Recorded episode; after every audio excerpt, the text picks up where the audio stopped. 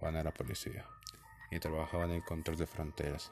A diario, miles de personas cruzan la frontera por diversas razones: viajes, negocios, visitas a familia o amigos. El trabajo de Juan era encontrar gente que estuviera tratando de cruzar la frontera con malas intenciones. Cuidado con los contrabandistas. Juan era el mejor policía en su equipo, porque él solía encontrarlos muy fácilmente. Sabía cuando alguien estaba actuando de manera sospechosa.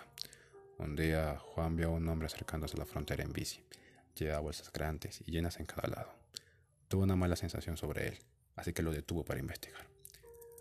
Juan le pidió al hombre abrir sus bolsas. Adentro solo había ropa y otras cosas casuales para viajar, nada especial. Desconcertado, Juan lo dejó pasar. Día tras día, el hombre cruzaba la frontera. Juan no podía pensar en aquel extraño hombre. Su instinto no lo dejaba en paz. Así que cada vez él revisaba las bolsas del hombre, pero nunca llevaba nada malo. Juan pensó y pensó. Este hombre estaba tramando algo. Como era de imaginarse, era difícil esconder algo en bicis tan delgadas y pequeñas. ¿Qué podría ser? Y fue en ese momento en que Juan lo supo. Él habría respondido su propia pregunta. Todo estaba pasando justo en sus narices. Ese extraño hombre estaba contrabandeando cocaína dentro de la bici, así que Juan decidió detenerlo para revisar su bici. Mientras Juan y un miembro de su equipo estaban cortando una parte de la bici para saber si era de verdad lo que Juan decía, comenzó el drama. Una última gota de sudor de Juan cayó al piso, apretando los dientes y los dedos como si de su vida dependiera de ello. Para Juan equivocarse era pagarle a ese hombre parte de su bici, así que Juan decidió preguntarle cómo era contrabandear o cómo se sentía en una bici. El extraño hombre no respondía pero el ambiente se sentía pesado, como si algo los estuviera apuntando.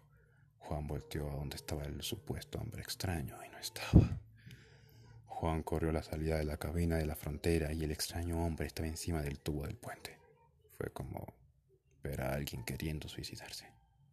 Hasta este punto, Juan no sabía cómo calmar al hombre sin que muera en el intento. Y con lágrimas en los ojos, el extraño hombre se despide de Juan y de una tal Mariana el hombre cae. Lo último que se escuchó fue el sonido de unas palmeras o, como si se lanzara una piedra a la pared. Juan quedó en shock. jamás había visto algo así en sus años como policía. Miró al piso y vio una pequeña cadena con un tipo de amuleto extraño. Cuando Juan lo recogió vio unas fotos típicas de pareja.